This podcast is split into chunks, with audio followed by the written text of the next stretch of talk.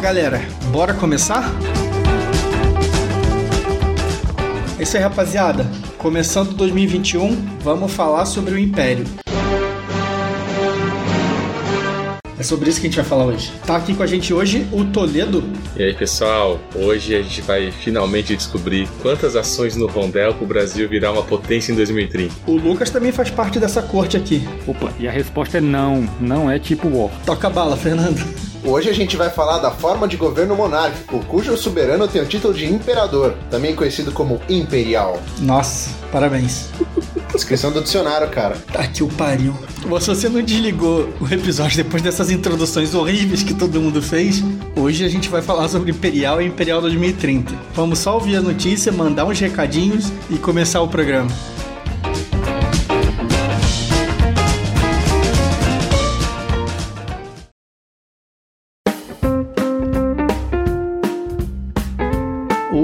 O 18x.games, o site que a gente costuma jogar bastante os jogos 18x, tem cada vez mais título lá. E não só isso, eles estão com várias funcionalidades novas. O que, que vocês trazem pra gente sobre isso? Nossa, desde a última foi bastante coisa, né? Desde o Stock Round, agora, vocês, se vocês perceberam, que fica tudo pontilhado agora. É, quando você não pode comprar nem vender de, de, de alguma empresa, ele fica marcadinho. Então, se você não pode comprar, ou se você já vendeu daquela ação e tudo mais, é, já fica, ou se tipo, tá esgotado e você não vai poder comprar, ele já fica numa cor diferente. Eu vou te falar que eu não gostei disso não, cara.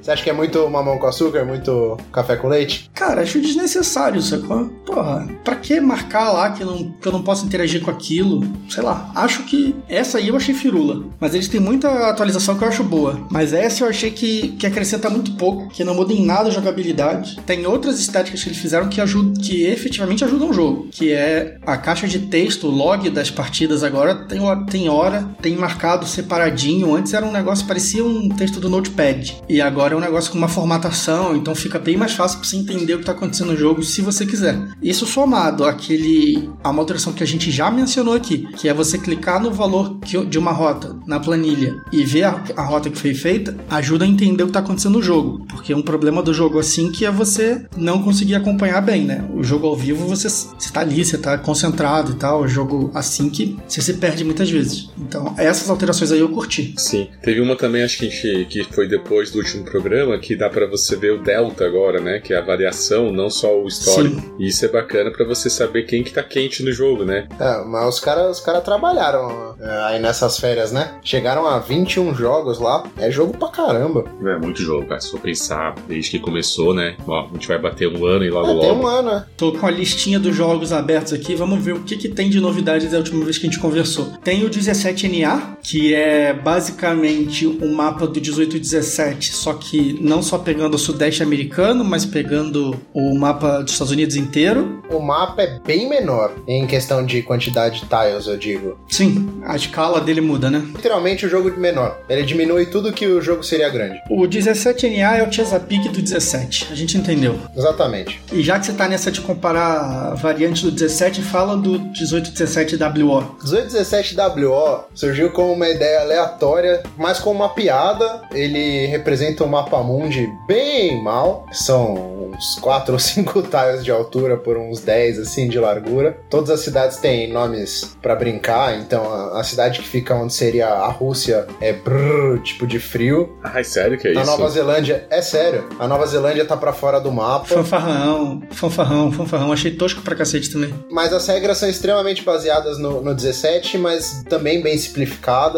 É, é a miniatura do, do NA. É, é uma merda. Vamos lá. Só tem. Os nomes são escrotos, não sei o que, porra. Não simula porra nenhuma. Eu fiquei com zero vontade de jogar por causa disso. Outro jogo que entrou recentemente lá é o 1860. O 1860 que já tá em beta. Esse é bom, hein? É, vamos só dar uma pincelada. Cara, o 1860 ele pega um monte de vaca sagrada do 18x, muda e o jogo continua bom. E ainda assim, ele consegue dar um clima de 18x e, e é um desafio bem grande. Anos e anos e anos depois de pessoas implorarem para sair uma edição nova desse jogo, finalmente, né, agora pela All Board Games vai sair. Eles vão, ele vai lançar via Kickstarter, né? Uma edição nova do 1860, né, que se passa lá na Ilha de White. O pessoal aí que joga 18x há muitos e muitos anos sempre cita como um dos grandes nomes assim do, do, do gênero, né? Além do 1860 que já tá em beta, tem um, uma nova versão do Chesapeake. Eles chegaram a chamar de After Dark, mas agora é Off the Rails. E esse a gente jogou junto, né? Jogamos. Eu falhei em dois segundos, mas jogamos. Você faliu também? É, faliu. Ah, vocês são os garotos de falência, né? Vou jogar mais, mas eu joguei e ainda continuo achando 89 mais legal. Mas foi explica aí, Claudio, o que, que, que, mudou? Casando até com o nosso último programa específico de 18x, que foi sobre o 89 e o Chess, a gente falou que o Chess, ele, putz, era em plástico bolha, era uma bicicleta de rodinha. O, esse Chess Off the Rails não é isso. Ele bota agressividade de volta. Então é o Chesapeake com, com presas de novo, né? Eu gostei, cara. Ele fala que é um jogo que se propõe a acabar rápido, ser um jogo mais curto. Enfim, eu gostava do Chesa, já tinha mencionado isso, então eu gostei dessa, dessa modificação aí. Ah, eu achei sensacional a ideia, na boa. É, eu também. A sacada foi muito boa. Que nem no nosso último programa lá, no caso, a gente perguntou qual que você apresenta pra alguém novo e qual que você quer jogar. Agora você tem os dois, numa caixa só. Você só precisa pagar um pouquinho a mais, né? Ele custa. É uma expansão, custa 15 dólares pra você ter ele, a versão física dele, mas nem é um valor assim tão alto se você for parar pra pensar que você tem dois jogos até um pouco distintos. Pensa pra quem não tem nada na coleção, pô, dá pra comprar ele com expansão e o cara vai estar bem por um bom tempo. Sim, concordo. Agora a gente começa a fazer uns mainstreams aqui. 1849 é o que se passa na Sicília. Esse que tem o vulcão, né, Lucas? É o próprio. Famoso. Fui- joguei, todas as vezes eu fui humilhado assim de forma completamente absurda. Pô, e esse é um jogo que você entra em falência e continua jogando, porque não, nunca é sofrimento o suficiente. Agora eu me achei. Não, é.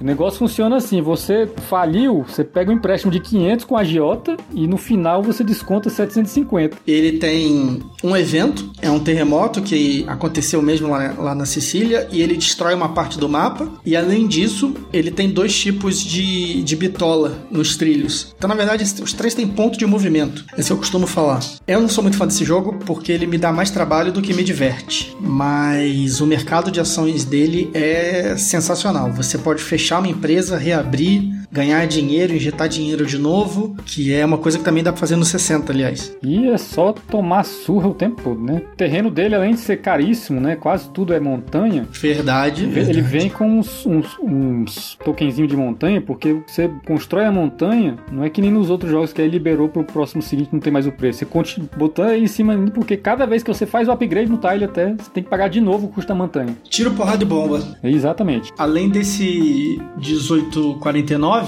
tem um outro famoso também que saiu em KS, que é o 1867, é, e que vocês estão jogando também, né? Então comentem sobre ele aí. É, saiu nesse Kickstart, né, da Grand Trunk, que é o 61 e o de 67 juntos. Ele é bem parecido com o, o, o 17, né? Aquela história de ter empréstimo, né? Tem uma diferença, começa de várias pequenas pra formar daí uma das, das majors, né? É diferente. Você começa com várias pequenininhas pra depois você abrir a GT, abrir as clássicas ali, né? Tem outro jogo que eu também não joguei no 18x Games, porque eu não sou, eu não faço culto ao, novi, culto ao novo. Isso daí é departamento do Toledo e do Fernando. É o 18 Colorado. Vocês estão jogando isso daí também, não estão? Vamos lá, Fernando. É Colorado Real? Eu nem sabia o que significava o CO no, no título. É colorado. Maluco do céu, que jogo bizarro. No manual, você abre, o cara fala: Nossa, tinha muito Chrome e eu cortei. Fio, o que, que você tinha feito?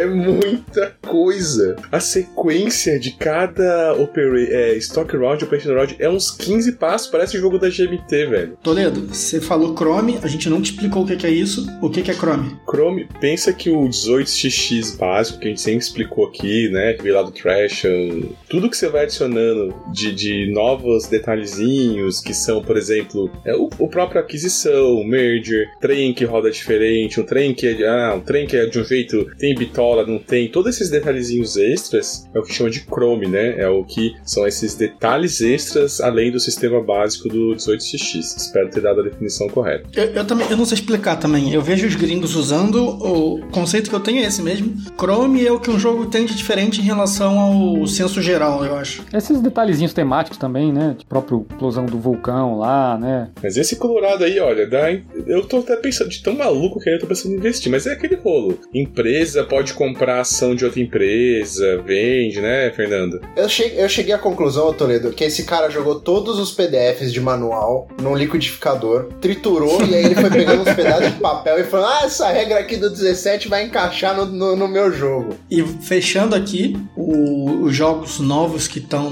no 18x Games tem o 18SJ que se passa na Suécia. Esse eu acho que nenhum de nós jogou. O interessante do 18SJ é que ele tá em playtest. Então o 18x Games está sendo usado agora como playtest também. O que, aliás, até o, a expansão do Chess que a gente mencionou, o Chess Off the Rails, também foi meio que lançado ali no site para ver se tinha uma repercussão. Deu certo na hora e o cara lançou e beleza, vai, vai, vai ter versão física. E o 18SJ ele tá lá para playtest para o pessoal conhecer o jogo mesmo. Então é uma nova função do site, né? Achei interessante isso daí. O Cial também, não é? Não tem versão física? Eu tô viajando. Ainda não. É, teoricamente é, é o playtest do jogo. Bom, a notícia que a gente tinha para trazer para vocês era essa. E vamos então para o nosso próximo quadro, que é mencionar o que, que a gente tem jogado.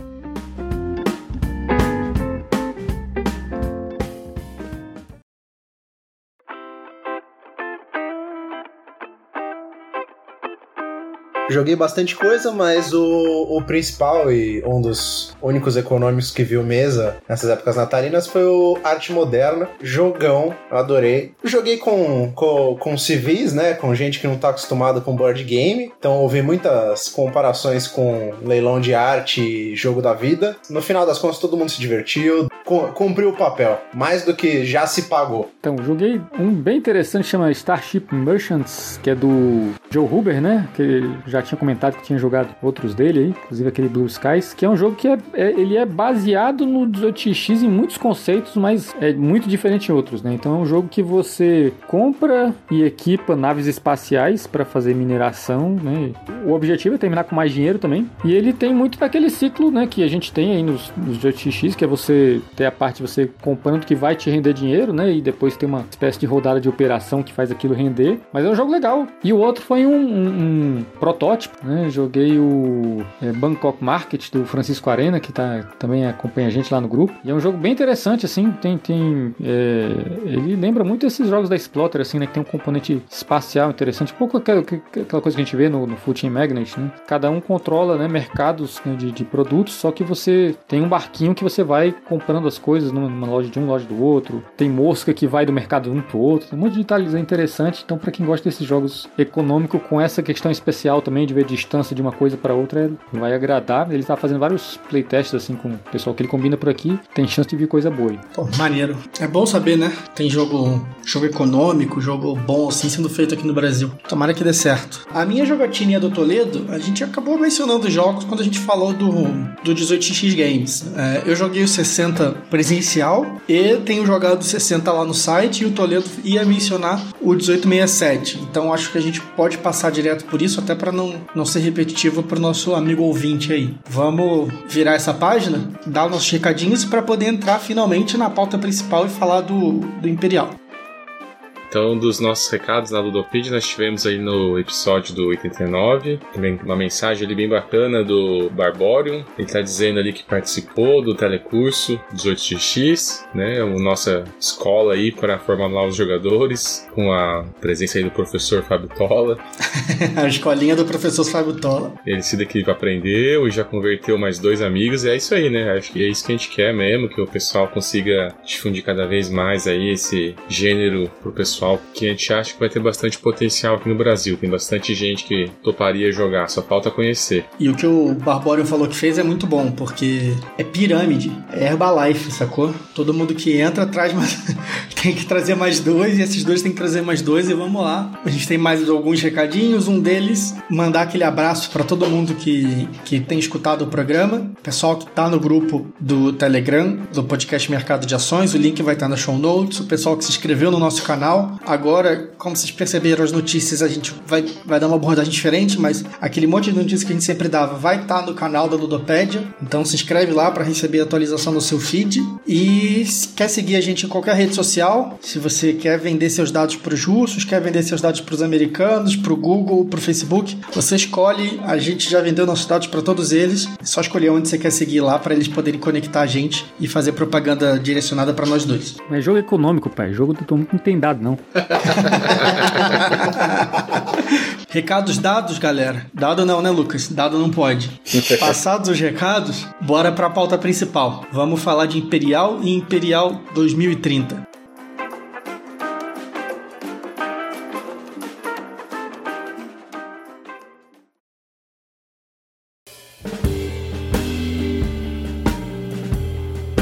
Nosso historiador todo mundo já deve ter percebido é o Lucas. Para começar 2021, como a gente terminou 2020, Lucas, dá o pano geral pra galera. Explica sobre o jogo. Histórico é uma coisa que não falta para esse jogo, porque ele tem uma história curiosíssima. Né? O jogo, né, ele é, é do Mac Gertz, né, que é um designer alemão, que é um cara que não vive disso, né? Ele trabalha em outra coisa, acho que ele é economista, se não me engano. E ele, só que ele faz jogos desde os anos 80, né? Assim, ele teve Inclusive, em 81 ele chegou a tentar submeter três jogos para Ravensburger, né, que é uma gigante, né, de publicação de jogos aí na Alemanha. Tomou uma resposta negativa na época porque a empresa tinha três jogos econômicos na época já, não lembro exatamente quais que eram. Nem cogitariam publicar alguma coisa com tema de guerra, né, que é meio que por muito tempo foi tabu na Alemanha e é até interessante isso, porque meio que forçou os designers de lá a fazer jogos com temas completamente diferentes, né, do que se fazia, né, nos Estados Unidos. Eu acho que meio que até foi um empurrão para a criatividade dos designers de lá. Mas ele começou a fazer esse jogo né, na década de 80 ainda, o Imperial. Então ele já tinha muito do que ele tem hoje. Só que era um jogo muito longo, né? Ele disse que durava 7 a 9 horas, mas já tinha essa ideia que é um jogo em que você tem seis potências europeias diante da Primeira Guerra, que você definia como que a, a, as unidades militares delas se movimentavam e tudo. Só que tem uma, uma, um diferencial enorme aí, né? Que assim, pra gente que tem conversado sobre isso não é novidade, mas naquela época era. Raríssimos jogos tinham isso, que é ideia de que você não era dono de um país, né? Você é um acionista de certa forma no país, né? Então você vai comprando títulos de guerra, né, num, num, país e o jogador que tem mais desses títulos no dado país ele controla as ações dele. Então ele é um jogo que você tá ali manipulando o que os países fazem, né, e criando conflitos, mas o objetivo final do jogo não é você ganhar mais guerra, você derrotar mais exército, na verdade ganha quem tem mais dinheiro, né? E aí é o valor total do seu dinheiro na mão, mais o valor dos títulos que vão valorizando ali. Na época não tinha nada parecido com isso, tanto é que o mais próximo aí, né, tipo, nem tinha o 1830 ainda, né, só tinha o 1829 que nem era muito conhecido. Só que é um jogo que ele levou, né, muitos e muitos anos para fazer, né? Então ele achava que ia ser um jogo que não ia ter muita aceitação. Então já nos anos 2000 ele resolveu, não, então antes disso, deixa eu tentar com um que é um pouco mais simples, né, que eu acho que vai fazer mais sucesso, que é um jogo que chama Antique, que é um jogo desses de civilização, né? Que fez um sucesso danado e ele resolveu, né? Não, acho que agora já dá para lançar Imperial. Lançou e foi um sucesso maior ainda, né? Foi um jogo que foi revolucionário para a época, foi disparado para a lista dos, dos 100 mais valorizados lá no, no BGG. Né? Então o jogo fez muito sucesso, muito por conta disso. Mudava completamente a lógica desses jogos de guerra, né? Você pode dizer que é de guerra, mas não é de guerra no sentido de, de que ganhar o, batalha, né? O vencer exército que é o que importa, mas é você ganhar dinheiro com ela, né? Então, é, foi lançado em 2006. Em 2006 já tinha vários outros jogos aí que tinha essa coisa de controlar por ações quando ele finalmente lançou, mas uma grande novidade ali, né, que ele já fez com o Antique, né, mas popularizou mais ainda com esse, foi o uso do rondel, que é esse essa forma de você controlar as ações do jogo com um círculozinho em que você você pode fazer as que estão na frente ali de graça, mas se você quiser fazer as que tem depois, você tem que pagar. O McGurts, né, ele fez muita amizade com o pessoal em Portugal, por conta disso, né, ele criou uma, uma um, um, jogo que se passa em Portugal, que é o Navegador, e depois ele criou uma nova versão do Imperial, que é o Imperial 2030, que inclui o mundo inteiro, né? Seria uma ideia que as seis potências, em vez de ser as, as seis potências imperiais lá da Europa no, antes da Primeira Guerra, eram é, países espalhados em todo o mapa mundo, até o Brasil lá. Esse daí colocou o Brasil como potência econômica, é uma obra de ficção esse daí, não é? É, pô, na, na época até fazia sentido, né? Hoje em dia. Bom, eu, na verdade, boa parte das coisas que ele fez, né, foi em coisas que ele foi foi pensando enquanto é, é, desenvolvia o, o, o, Imperial e que foi abandonando, né? É um jogo que não é só um, o mesmo jogo num mapa diferente, né? A gente vai falar com mais detalhe, mas é um jogo com é, é, é algumas variações em regra aí que acabam mudando né, a jogabilidade também. Deu uma boa explicada aí, inclusive já pincelou acho que todo o resto que a gente vai tratar. Esse é o primeiro jogo que, que a gente vai mencionar aqui no podcast que eu nunca joguei. Já tive chance algumas vezes, mas acabou não dando certo. Tenho maior curiosidade, acho que, que é um jogo que, que se encaixa bem para mim, mas então vou ficar aqui só de curioso, só fazendo pergunta. Cara, a gente tá falando de dois jogos aqui, o Imperial e o Imperial 2030. Eu imagino que eles tenham um set de regras que seja comum entre eles. Então, qual é o grosso das regras que eles compartilham? Ele é um jogo que, é, como eu falei, ele é controlado por um rondel, né? Que você tem um círculozinho ali que você tem um conjunto bem limitado de ações que você pode fazer. Inclusive, você, na, na vez do seu país, né? Você tem três que você pode escolher livremente. Se você pegar, uma depois daquilo, você tem que pagar um certo valor. E basicamente é o seguinte, né? São pouquíssimas opções. Você tem a ação de fábrica, que é você construir uma fábrica nova no, no naquele país. As fábricas elas vão construir navios, né? Ou, ou, canhões. Tem a de produção, que é você, as fábricas que estão liberadas ali no teu país, elas produzirem, né? Ou navio, né? O canhão. Uma ação de manobrar, que é basicamente você mover as suas unidades pelo mapa. Uma de importar, que é você comprar unidades militares, né? Quando, em vez de você fabricar elas nas suas próprias fábricas, né? Isso pode ser útil quando você quer fazer muito rápido ou quando você não tem fábrica suficiente ou as fábricas estão ocupadas, né? E aí tem as duas ações que tornam ele um jogo econômico, né? Assim, até agora eu tô falando só de, de produzir navio e coisa para ficar guerreando, né? Que, inclusive a, a ação de guerrear é nessa ação de manobra, mas ela tem duas que são o que move o jogo mesmo, que é a ação de taxação e a do investidor. Como eu falei, né? Você vai comprando títulos de guerra nos países, né? Toda vez que é, é alguém cai ali na ação do investidor, então isso permite que você compre novos títulos, tá? Você pode comprar um só de cada vez, em qualquer país que você queira, né? E além disso, quem tem os títulos daquele país recebe dividendos por ele. A França ali fez a ação do investidor, então quem tem título da França ganha um dinheirinho ali, os acionistas, digamos assim, dos países recebem dinheiro e você pode comprar mais coisa. E a outra, que é a de taxação, que é a que desenvolve o, o valor, né, digamos assim, do país, né? Então, basicamente, dependendo de quantas fábricas e de quantos territórios você controlar, né? Lembre que você usa suas unidades militares para tomar territórios e brigar com as unidades dos outros, tá? Que inclusive podem ser as suas mesmo, se você controlar mais de um país, você pode botar os seus próprios países para guerrear, isso é uma coisa curiosa do jogo. Dependendo de quantos territórios, né, você controlar e quantas fábricas você tem, o país ele vai valorizar. Funciona mais ou menos como um mercado de ações, né, nesses outros jogos econômicos aí que você tem ação. Isso é o que move o jogo, porque o jogo termina imediatamente quando um país ele chega no valor máximo ali, que quando ele vai valer, cada ação vai valer cinco vezes o que ela valeria normalmente. É, é basicamente como se todas as ações do jogo fossem só um, um fundo, né, um pano de fundo aí o que de fato move, que é a questão de, assim, você tá brigando puramente por dinheiro, né? Você tá fazendo os países valorizar, você não tá nem aí quem tá ganhando guerra, quem tá perdendo, você tá só fazendo valorizar e fazendo aquilo ali pagar dinheiro para você. Quando você enche o cofre do país ali numa ação de taxação, que ele ganha dinheiro, né, pelo quanto de territórios que ele tá ocupando, quanto sabe que ele tem, você tá fazendo isso justamente porque depois você vai querer tirar esse dinheiro para você quando você tiver a ação do investidor, né, que vai pagar de acordo com seus títulos. Né? Então são essas basicamente as coisas que você faz no jogo. Ô Lucas, dá até pra gente falar que o jogo todo é você ter o timing da ação da taxação. É isso que define o jogo, né? Sim. Assim como o Train Rush marca Exatamente. o tempo do 18x, o que marca o tempo é esse, porque né, a gente vai comentar isso depois, o que muita gente às vezes joga errado é que o Rondel ele também é muito atrativo, porque você falou, são poucas ações, mas todas são boas, né? Ah, eu vou construir uma fábrica, eu vou mover, eu vou, né, produzir, mas na verdade você tem que otimizar as ações de taxação, é isso, né? Você tem que falar, tem que fazer é, ações de taxação mais efetiva que meus oponentes e assim eu ganho o jogo. E é genial, né? Sim, e sem falar, né, que assim, você falou desse negócio de jogar errado, eu acho que eu vou falar de jogar errado por muito tempo aqui, porque a gente, né, que viveu aí, né, os últimos, vou entregar a idade aqui, nos né, últimos 44 anos, né, por aí, jogando War, né, que era o que tinha aqui no Brasil, né, por muito tempo para jogar, você se sente muito né, impelido a, a, ficar escolhendo aquelas ações de ficar criando unidade, botando o pessoal para brigar, isso aí não, não é o que vai fazer ganhar o jogo, né? Não vai. Então, quando você percebe isso, né, é o que realmente vai fazer a diferença. Né? Vai. É, inclusive uma das coisas mais sacanas desse jogo, como o Lucas falou, é quem tem mais investimento num país que controla ele. Então, se em determinado momento você compra mais títulos, você toma o, o poder daquela, daquele, daquele país, daquela nação para você, né? E toma do seu colega. Conheço um jogo que é assim, hein? Exato, uhum. então. É por isso que abre muitas portas. Uma das coisas mais sacanas é você roubar, né? Assim, ou não, né? Você um, botou mais dinheiro ali, bem no timing de fazer uma taxação, né? Exatamente. Quando você faz isso, você vê a cara da pessoa que ficou ali. Já, já quase perdi umas amizades por causa disso, viu? Já joguei com pessoas que ficaram me lembrando disso por meses.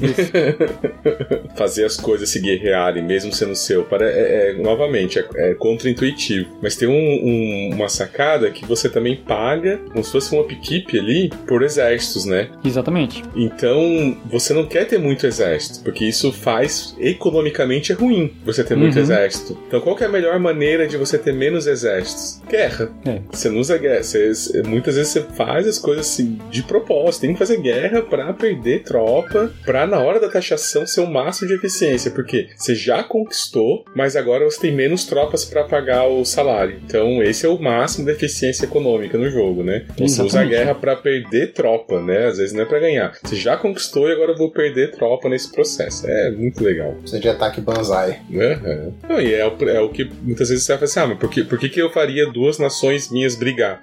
Para elas perderem tropa e eu ganhar mais dinheiro na taxação. Porra, maneira essa mecânica aí, hein? Essa, ah, é essa estratégia aí. É legal, Claudio. Você, você ia curtir, cara. Eu preciso jogar essa parada que eu não consegui ainda uma galera para isso. Uma dúvida aí. Alguém já jogou com, com a regra opcional aqui do, do bônus apenas no aumento da tributação? Essa foi a que me pareceu mais interessante. Eu peguei uma nó, inclusive, para lembrar exatamente como é que ela era. Então, isso é uma das diferenças exatamente. pro Império normal, né? No normal é só assim, né? Aí com essa você joga o 2030 igual ele, que é mais difícil você subir. Que aliás, assim, é, é, é, isso é uma das coisas que torna mais malvado ainda essa coisa de você roubar o país do outro quando ele tá prestes a fazer aquela taxação incrível, né? É, Porque exato. ele vai ganhar aquele bônus só naquele momento, mas aí ele já vai estar tá mais ou menos valorizado, né? Então os próximos já não vai ter uma vantagem tão boa assim. É, esse é o motivo que eu quero muito comprar o original. Ele parece muito mais cruel e, e, uma, e, e a questão que o Claudio falou de ser temático, né? É, é o que o Claudio começou falando. Um é uma ficção, né? Pô, Brasil, potência, cara, invadindo,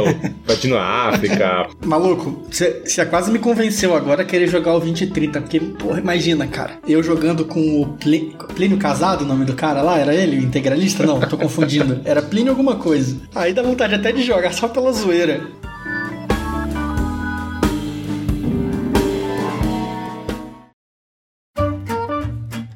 Tanto no, no 2030 como no original, você tem a, o, os países que jogam o jogo e você tem os territórios neutros, que a gente chama, né? Isso inclui até os, os mares também, né? Então você ocupa essas, essas posições, né? No caso do Brasil em 2030, né? Você tem ali o Brasil como, né, sendo um dos que você que são controlados pelos jogadores, mas você tem do lado ali alguns que são esses é, é, esses neutros, né? Que basicamente estão lá para ser ocupado. Que obviamente ele não coloca todos, né? Eu acho que coloca só Colômbia, Peru, Argentina. Aqui, ó. O Brasil é controlado e o Peru e a Argentina não são. Eles são amarelinhos, que são os territórios neutros. Boa, Fernando. O pessoal do podcast tá adorando isso.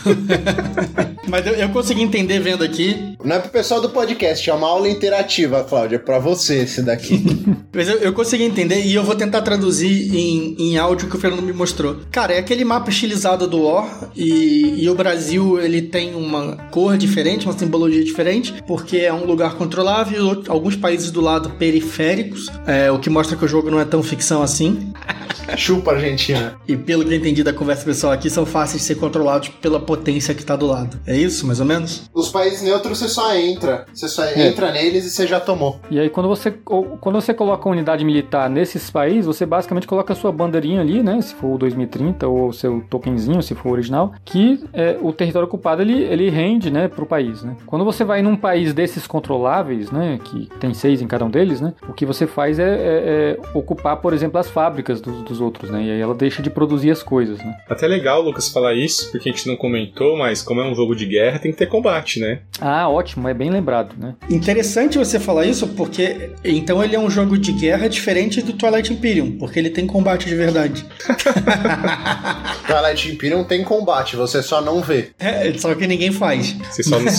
você só joga com as pessoas erradas. Possível também. Ele é tão econômico, você vê que o combate ele é, um, ele é super determinístico. É simples assim, uma tropa mata uma outra tropa e acabou, né? É isso. Isso não se torna um problema, né? Você só faz ali os, é, as movimentações, resolve o combate e, e, o jogo segue, né? É muito bom. É, exatamente. Então, se você quiser tomar um território, você vai com, né, com uma a mais uma a mais, coloca isso. sua bandeira. Se você quer fazer aquilo que a gente comentou que você faz nesse jogo, que é se livrar das tropas, né? Você joga num lugar que você vai perder mesmo, perde a, teu, bonequinho. É um para um. É tro, tropa diferente. Você tem a opção de não brigar, né? Assim, é uma coisa que raramente eu vejo acontecer, é bom comentar também, mas se você tá, entra num território que tem uma tropa de outro país, né? Se o país é seu mesmo, você pode, você decide o que acontece, né? Mas se for, de, for controlado por um jogador diferente, você pode perguntar, ó, a gente pode ficar numa boa aqui, né? Só na, na, na paz. E a, e a outra coisa em relação à movimentação e combate é que se você né, ocupar um país, né? Uma vez que você bota qualquer unidade, né? Uma unidade terrestre ali onde tem uma, uma, uma fábrica, aquela fábrica ela deixa de contar para o rendimento do país e deixa de produzir, né? Seja navio, seja tropa terrestre que ela fizer. E se você quiser destruir, aí é mais complicado, porque você tem que mandar três tanques para lá e é três para um, né? E, e, você perde seus tanques. Isso, você perde três tanques e a pessoa perde a fábrica. Mas perder uma fábrica é um negócio muito ruim, né? Pra... Mas geralmente é uma estratégia para parar o líder, né? Você só estacionar Isso, tudo, né? né? Sitiar tudo, que você para a produção, Sim. né? E, e para o rendimento, né? E finalmente tem o comboio, né? Que você, quando você vai levar uma tropa terrestre pelo mar, né? Você pode fazer uma, um, uma fileirinha ali de navios, né? E aí a, a tropa terrestre ela pode, né? Subir no navio e ir seguindo, né? Até o próximo lugar com terra firme ali é. e ela sai por lá. Você pode, cada navio você pode transportar uma tropa, né? E é, e é o que dá um controle tão estratégico do, dos oceanos e dos mares, Isso. né? Porque além da, do, da pontuação, é você da mobilidade, né? E, e pegar novos territórios.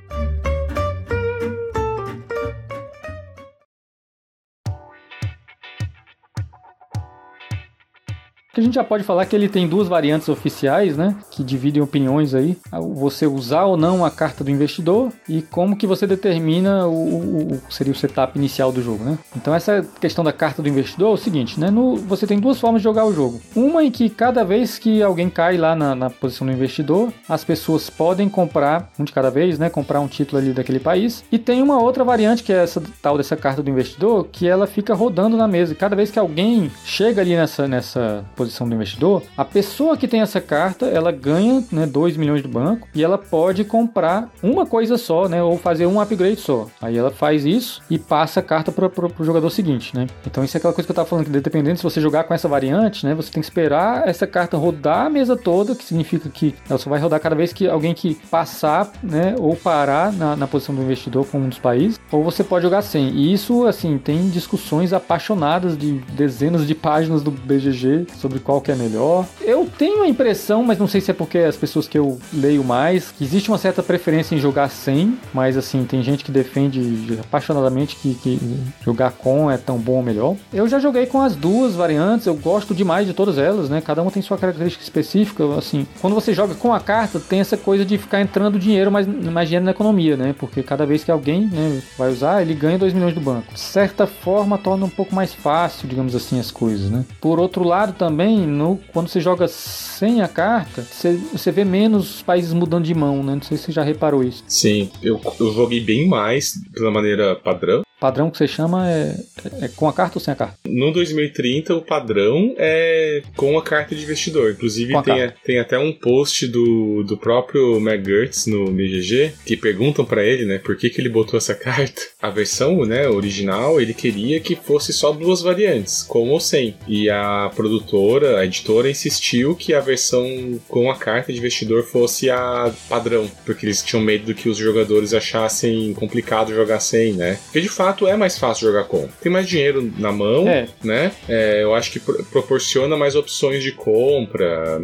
Eu apresentaria o jogo primeiro com carta de investidor. E eu prefiro jogar sem, porque eu acho mais apertado, eu gosto de jogo mais tenso, que e, pra mim é aquilo. As escolhas vão ficando mais significativas. E mesmo assim tem bastante troca de país, sabe? Não tem tanto, uhum. mas tem. Fica um jogo mais pegando ali o, o que o, o, nosso amigo do 18x, o Jace Lawrence. Jace Lawrence. É Fica um, sem a carta de investidor, em teoria, fica um jogo que você tem que realmente planejar mais estrategicamente o longo prazo. Mas as partidas com carta de investidor foram mais divertidas, entendeu? Uhum. É, é, aquilo que eu falei. Eu, eu, eu, eu amo esse jogo. Para mim, ele é 10 de 10 com carta ou sem a carta. Assim. O que, que você prefere jogar, Fernando? Cara, eu nunca joguei o, o Imperial Base, né? E infelizmente meu Imperial 2030 chegou junto com um tal de um vírus chinês que tá por aí. Então, a minha cópia do 2030 viu mesa uma vez e meia só por enquanto. Uma vez e meia porque me cortaram o barato porque parecia muito hora, era muito longo e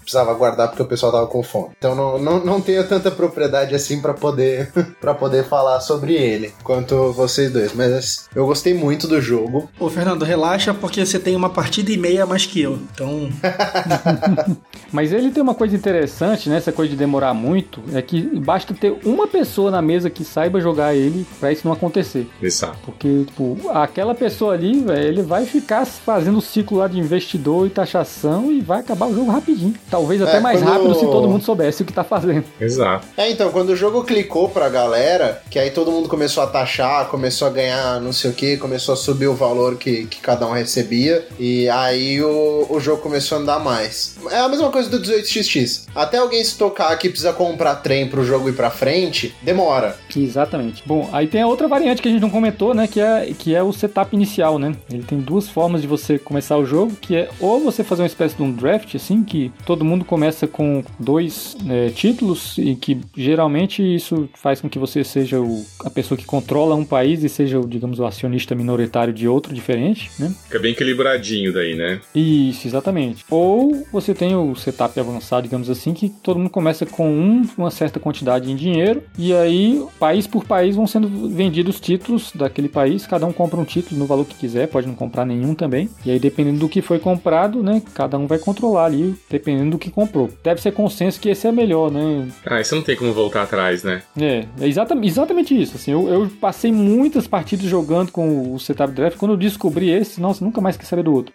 Porque, em termos de, de usar ou não o carta investidor, é aquilo que você falou, eu vejo vantagem nos dois, né? Pra mim é um jogo, né, 10 em 10 com a carta e sem a carta. Mas esse do setup, assim, é exatamente isso que você disse, né? Depois que eu joguei dessa forma, nunca mais quis voltar pro dev. É, gera situações interessantes, né? Eu já, já, tive partidas que começou nação sem ninguém, ela ficou lá só existindo e aí, de repente, ela vira uma oportunidade boa e uhum. tem bastante metagame nesse. A gente, apesar das nações não terem nenhuma assimetria, eu não sei no Império original, no 2030 tem, tá? Os Estados Unidos tem um pouquinho mais de marinha e a China tem um pouquinho mais de tanque, né? No original também. No original, a, é. a, a Inglaterra começa só com navio, Imperial Austro-Húngaro só com, com fábricas. Com, com fábrica, ah, então boa. Né? Tem uma, só, é a única simetria do jogo. Mas existe um metagame já de algumas nações que a gente acha que sempre vão melhor, entendeu? Então, por exemplo, nossos jogos ah, é a, Chi a, China, sempre vai bem, então a gente já, tipo, já tem uma briga pela China, por mais que não faça o menor sentido, porque é a gente que constrói isso, né? Sim, é, no, no, meu grupo geralmente é a Itália, assim, porque você tem todo aqueles no Mediterrâneo ali, os territórios na, na norte da África, que, que a França, que tá mais ou menos perto, tem que dar a volta toda ali para pegar, né?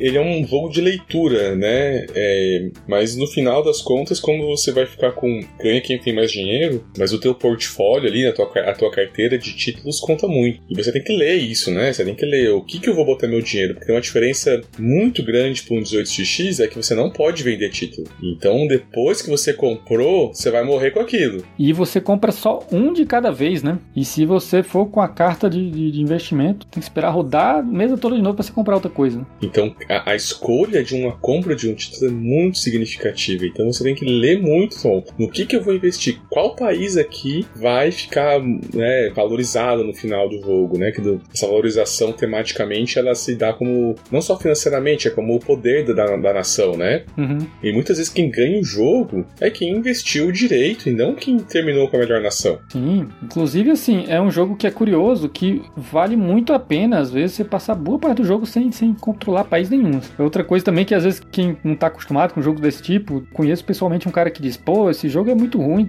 o cara que ganhou nem jogou o jogo.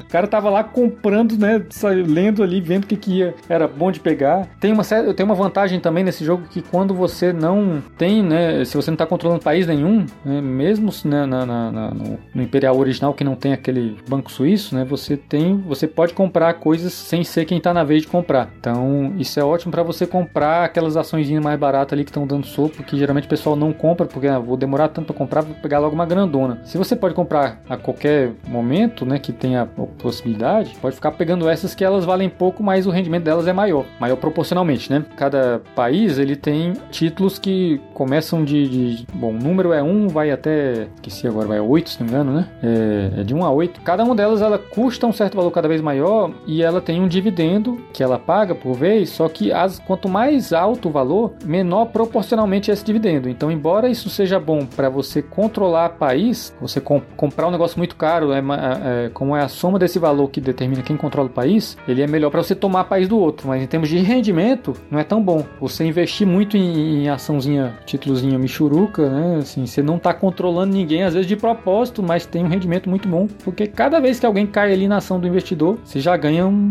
um dinheirinho que proporcionalmente, né, o retorno né, sobre investimento aí é melhor. Só, só de você comprar um, um, título, né, que eu acho que é o, ali o pão com manteiga desse jogo, que você, eu já falei, já é difícil, né, já não tem opções de compras toda hora, dependendo da variante que você está usando. Você não pode vender, ainda tem uma outra escolha que você vai fazer o seguinte, você pode comprar um título novo, ou você pode dar um upgrade no título teu. Isso já é uma outra escolha, porque se você fica, né, com, com mais títulos, né, com número de papéis, você vai ter rendimentos maiores, só que se você ficar dando upgrades, você vai ter mais controle, né? Então é diferente da loja do 18x que você tem aquela coisa de 10%, 10%. Não funciona assim, né? Uhum. Você tem que ter esse, essa balança entre controle e dividendos. Eu quero ganhar dinheiro, eu quero ter controle. E ambos são importantes e depende do contexto, da leitura Sim. e da reação com o jogo, né? Bom, galera, então falamos bastante sobre o jogo aqui. Espero que alguns dos ouvintes tenham ficado interessados. E aí vem a pergunta: beleza, eu quero comprar esse jogo. Então, beleza, eu quero testar esse jogo antes de comprar. Como que a gente faz? Tem como jogar online? Esses jogos estão disponíveis? Eles são vendidos no Brasil? Não são? Tem o papo aí pro pessoal. Primeira pergunta: dá para jogar alguma das duas versões online? Pois é, eu só conheço no Tabletop Simulator. Existia um site alemão que, nossa, há 10 anos atrás o pessoal era louco por isso. Era, era o Board Game Arena da época, assim, que eu acho que é Brett Spiel, alguma coisa assim, que eu não sei se ainda funciona. é, se a gente conseguir achar o site, se ele estiver funcionando, a gente posta o link aí. Mas eu vi esse site uma vez, ele é um site, putz, Windows 95, tá ligado? Começo da internet. Se você abrir o altavista.com, você acha esse site lá na pesquisa. E não ter Tabletop Simulator acaba sendo um desperdício. É tipo jogar container lá, agora eu tô vendo, sabe? Você não, pois é. não precisa de tanta pecinha 3D você só precisa do sistema rodando, né? Sim. 18x Games acostuma a gente mal, né? Pois é. É um que talvez no Vassa funcione bem, né? Então, maravilha. Falamos sobre como jogar online, ou no caso, por enquanto, como não jogar online. e para comprar o jogo, o Imperial 2030, todo mundo sabe, saiu aqui no Brasil. Vocês sabem se ele ainda tá à venda, ainda, ainda acha em loja? É só na, no mercado secundário da Ludopédia, essas coisas? Ele tanto ainda é achado bastante em loja, se der uma olhada rápida aí pelo Compara Jogos, você consegue ver que, que ele ainda está disponível em vários lugares. Quando entra em promoção, ele vai até uns 160, que foi acho que o que eu peguei no meu ano passado. É bem fácil conseguir. Agora, a versão original já não é tão fácil. Difícil ter edição nova e, e quando tem que comprar tem que importar. Posso contar a historinha aqui? Por favor. E lá vai o Lucas falar que comprou por 12 mariolas. Quase isso, foram 7 mariolas, porque eu tinha um Seven Wonders que eu acabei trocando por um Fórmula D e eu tava querendo muito, né? o jogo, é, o Antique, né? Do, do McGurk, que foi o primeiro que ele lançou. Mas aí, né? Assim, eu ofereci na época, nem tinha Ludopad ainda, né? A gente discutia por uma mailing list, né? Por e-mail. E aí foi um cara que, ó, não tem um Antique não, mas eu tenho um Imperial, que é do mesmo cara, né? Aí eu olhei assim, não, será que eu vou gostar disso, né? Ah, vamos arriscar aí. Peguei, primeira vez eu, leve, eu lembro que eu tava num, eu levei ele num congresso, que aí de noite tava o pessoal no hotel, né? E eu, não, vamos jogar esse negócio aqui. Aí eu saí batendo de porta em porta lá. Ô, Lucas, nunca, nunca te encontrei nos congressos, cara. pois é, ó, acho que foi da, da o X-Meeting de, não, de Bioinformática de 2000 e sei lá quando foi isso. Nossa, 2012, alguma coisa assim. E aí, assim, teve um, ah, não, vou jogar assim. Ah, aí te, o mais engraçado é que teve um cara que ele falou, ah, não gosto muito de jogo de tabuleiro não, mas eu vou lá assistir. Aí quando ele viu o negócio sendo montado ali, aquele monte de coisa aí, ele, não, eu vou jogar com você. Cara, tipo, meia hora depois, ele, cara, era o mais alucinado de todos, assim, ele nem sentava na cadeira, ele ficava de cima, assim, pra, pra fazer aí. O pessoal pirou no negócio. Então o meu, ele na verdade foi na base do escambo, assim, foi um Seven Wonders que eu troquei por um Fórmula D, que acabei trocando por ele. Porra, brother, se você troca um Seven Wonders por um saco de vento, você sai no lucro. você se deu muito bem. E só finalizando a parte de serviço, então, o Imperial original, classicão, ele não está sendo produzido. Você até consegue achar lá fora, mas putz, o valor é alto. Tem algumas lojas só, assim. Você vai achar por 90 libras em um lugar, você vai achar por muitos e muitos euros em outro. É, no BGG tem alguns lá. É, dá para comprar usado, até, sei lá, usado tem ele até menos que isso. É, tá no sim. Marketplace. É, vai achar meio carinho, vai ser meio difícil de achar. Mas tem a opção do da versão nacional que saiu aqui, e eu acho que a gente vai falar um pouco sobre ela no próximo quadro do nosso programa, depois dos comerciais.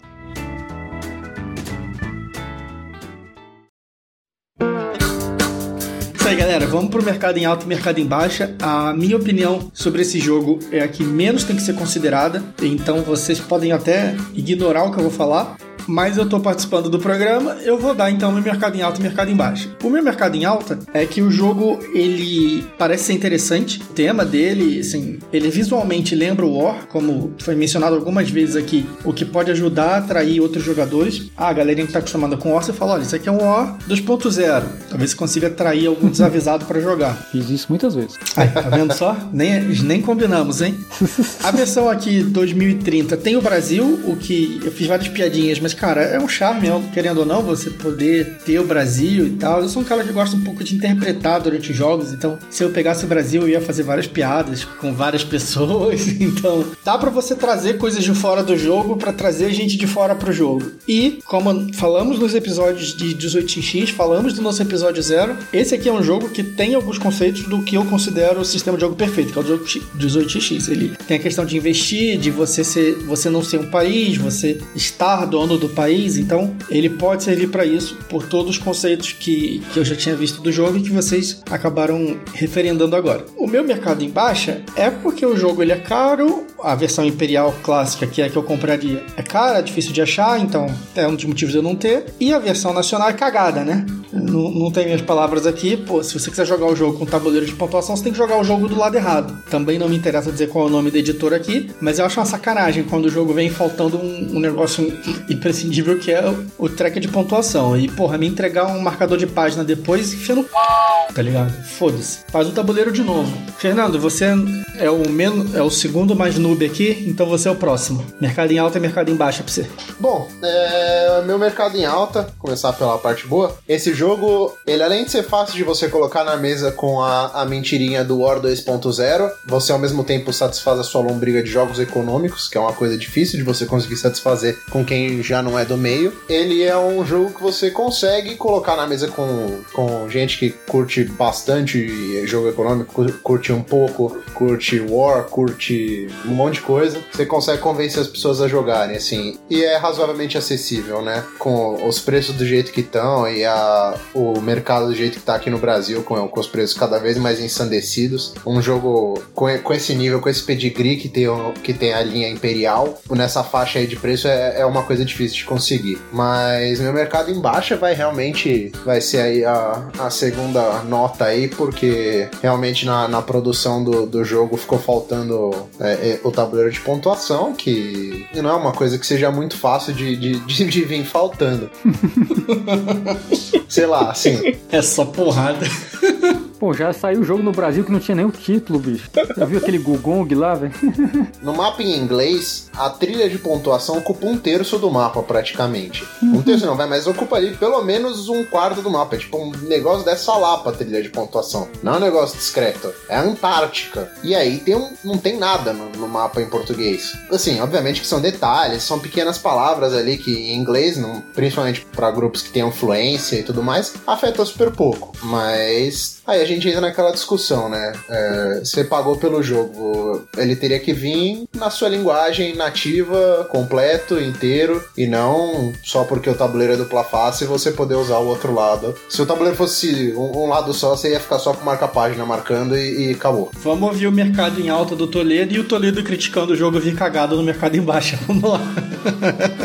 No mercado em alta, eu achei ele um jogo excelente pela forma que o McGurts conseguiu juntar dois estilos de jogos. Eu sei que ele não é um jogo de guerra, ele é um jogo econômico, mas ele te dá ainda, mesmo assim, aquela sensaçãozinha da guerra. Você tá fazendo tropa, você tá atacando, você tá fazendo algumas coisas. Então, ele vai juntar dois nichos aí, né? Quem curte né, um joguinho de, de, de guerra vai conseguir jogar ele, é, tiver óbvio, né? Jogar com a cabeça do jogo econômico. E um cara econômico que muitas vezes gosta de um joguinho de, de guerra vai se satisfazer, né? E só para complementar, só poder falar duas coisas, é muito um excelente introdutório para jogos econômicos. A gente falou do Power Grid, mas eu acho às vezes até o Império melhor do que o Power Grid, porque o Power Grid ele é muito matemático, né? No sentido de fazer muita conta, muita conta, muita conta. E eu sei que isso afasta algumas pessoas. E o Império não. Ele é um jogo econômico que vai te ensinar essa questão de investir em títulos, de ter um planejamento a longo prazo, de, de valorização, né? E eu posso até complementar isso aí? Por favor. E isso é uma coisa que em 2006 não tinha em nenhum jogo mainstream, né? Assim, na, em 2006, 18xx era nicho do nicho do nicho. Quase ninguém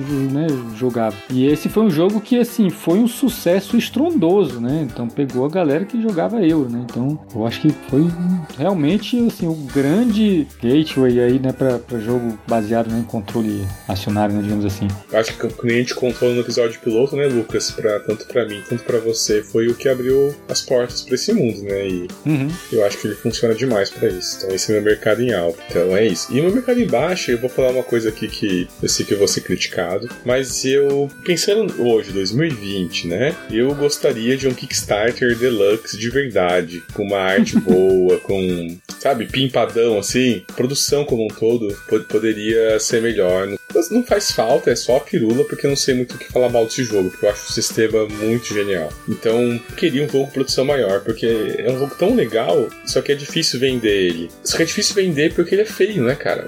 A capa do 2030, que coisa horrorosa, cara. É uma das piores capas que eu já vi na vida, a capa do 2030. É nojenta. Pô, é o Fidelzão com o Obama, o Bush lá, o.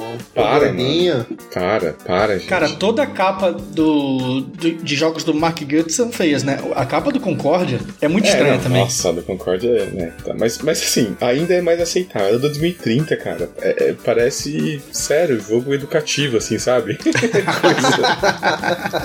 é muito feio, cara. Então, assim, eu melhoraria a produção, que eu acho que é um jogo que merece pelo sistema que é. E é isso. Então, agora o Lucas, o nosso professor, vai falar o que, que ele acha do mercado em alta e do mercado em baixo. Pô, eu tenho um monte de coisa para falar bem desse jogo, mas eu escolhi uma aqui que é uma coisa que, assim, normalmente eu nem sou tão entusiasta dessas coisas, né? Que é a questão da temática do jogo, né? Assim, eu jogo uns jogos com uns temas super esdrúxulos, uns temas jogo colado com cuspe, né? Não escolho o jogo normalmente, né? Por questão de tema e tudo, mas quando é um negócio bem implementado, assim, e de. Eu, eu realmente eu, eu, eu, eu acho genial, e esse é um exemplo desse, desses assim, porque eu acho que eu conheço poucos casos, assim, um que eu acho que chega perto talvez seja o arte moderna, porque o arte moderna, ele, de certa forma, ele, ele usa uma ironiazinha de falar que, na verdade, tudo que está valorizando ali nos quadros é só o fato dele estar tá sendo mostrado, né? Mas eu nunca vi um jogo com uma temática implementada de forma tão sarcástica, né, quanto esse Imperial, né? A gente comentou um pouco aqui, por exemplo, né, mais cedo, que tem essa coisa, né, de, de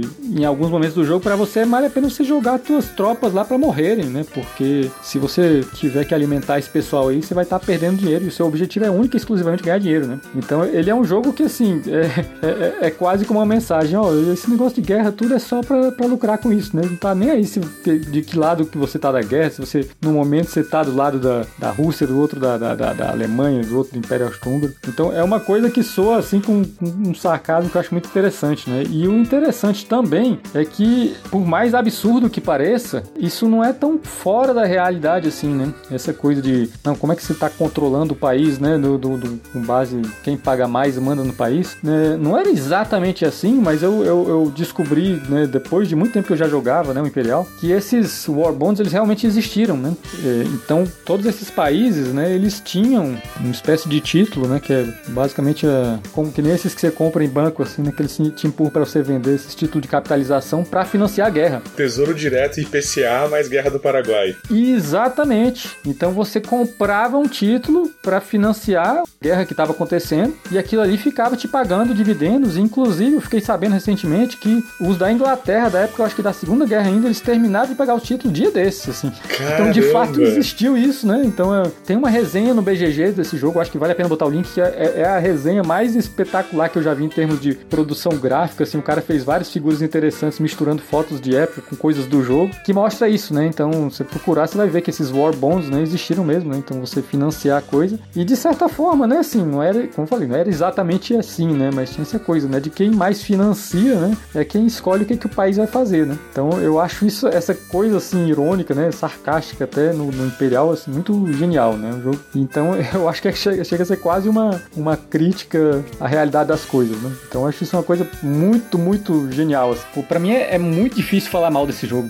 assim, que o que eu tento falar mal não é nem do jogo mesmo, mas eu acho que é muito mais um reflexo do, da situação atual, né, do, do, do hobby do que do próprio jogo. Mas é que aquela coisa de ser um jogo que muitas vezes não clica, né, na primeira vez que você, joga, né? Você falou, né, um jogo opaco, né? É uma coisa que é, acaba indo muito contra ele no, na situação atual que as pessoas estão acostumadas a jogar um jogo uma vez, né, tirar uma opinião e passar pro próximo, né? Porque eu, eu imagino, né, que deve ter dezenas e dezenas de pessoas que jogaram esse jogo uma vez não acharam a menor graça porque não chegou naquele momento que a gente falou que é aquela hora que a gente entende ali que não, cara, o objetivo aqui é, é só ganhar dinheiro, né? É uma coisa que não é óbvia, né? Assim, eu acho que pra gente, né, que joga jogo econômico, já jogou jogos de controle cenário, tudo isso, né, parece fácil hoje em dia, né? Mas acho que pra, pra, pra quem nunca jogou esse tipo de jogo, né, e, e, e lá e tá acostumado mais com essa coisa de estar tá sempre pegando uma coisa nova, é um jogo que não vai, né, talvez bater logo de cara, né? Eu imagino que tem muita gente assim que talvez ache que o jogo é horrível porque não, não chegou a fazer isso. Eu entendo o que você tá falando, mas aí é, é problema da desse pessoal, tipo Fernando Toledo, desse fica no culto ao novo, sabe? Sai qualquer joguinho no 18x Games, eles vão e testam, nem leem o manual, aí não gostam, começam a falar mal, sabe? O problema é esse tipo de jogador que nem eles, entendeu, Lucas? O problema não é do jogo, é nesse ponto. Graças a nós, os jogos ficam bons, Fernando. Exatamente, porque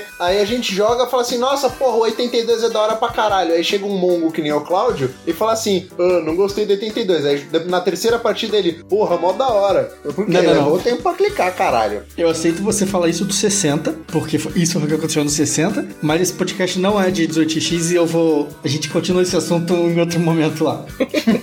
então é isso, rapaziada. Vamos fechar? Bom, pessoal, terminamos aqui nosso episódio sobre Imperial e Imperial 2030. É o primeiro programa de 2021. A gente vai trazer um monte de novidade para vocês esse ano. Agradecemos mais uma vez vocês ficarem ouvindo, o interesse e toda a interatividade que a gente tem. Forte abraço, galera. Valeu! Valeu, galera.